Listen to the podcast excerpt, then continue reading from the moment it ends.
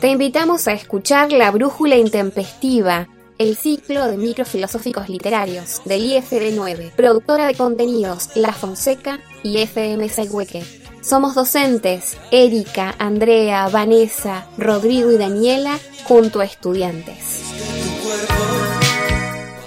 En el micro de hoy, pandemia.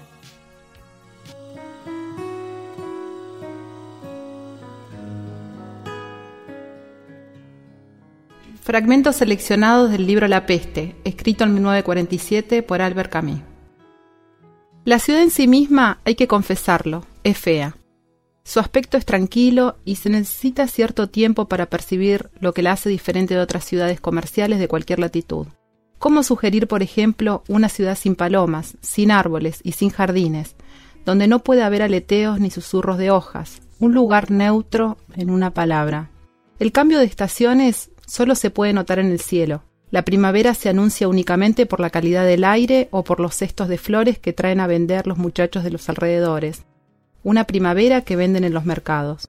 Miles de rosas se marchitaban en las cestas de los vendedores, a lo largo de las aceras, y un olor almibarado flotaba por toda la ciudad.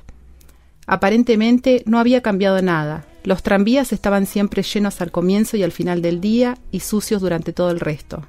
Por las noches la misma multitud llenaba las calles y crecían las colas a las puertas de los cines.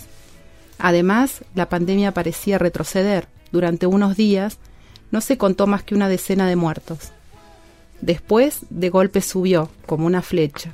El día en que el número de muertos alcanzó otra vez a la treintena, Rius se quedó mirando el parte oficial que el prefecto le largaba diciendo, Tienen miedo.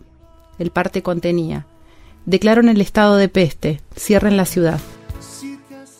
Fragmentos seleccionados del libro La peste, escrito en 1947 por Albert Camus. Biografía sintética.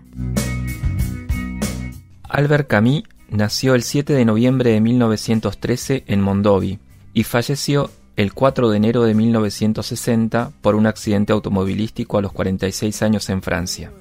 Nacido en el seno de una modesta familia de emigrantes franceses, su infancia y gran parte de su juventud transcurrieron en Argelia, donde prontamente enfermó de tuberculosis, enfermedad que lo aquejó toda la vida. Fue un novelista, ensayista, dramaturgo, filósofo y periodista. Sus concepciones se formaron bajo el influjo de Schopenhauer, de Nietzsche y del existencialismo alemán. El tema central de la filosofía de Camus es el problema del sentido de la existencia humana y la cuestión de lo absurdo de la condición humana.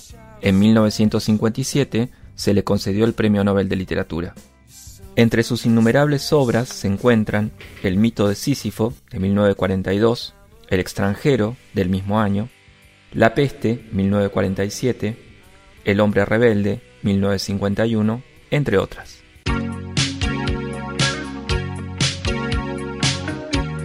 Análisis filosófico literario. Estamos atravesando un tiempo diferente. Esta pandemia por COVID-19 nos dejará algunas enseñanzas, la solidaridad, la empatía y el cuidado de sí y de un nosotros. Quienes deseen ampliar sobre el tema propuesto en este micro, les recomendamos leer un texto breve disponible en Internet llamado La ansiedad de Mariana Enríquez, que escribe dentro del género del terror. Les esperamos en el próximo micro de la Brújula Intempestiva.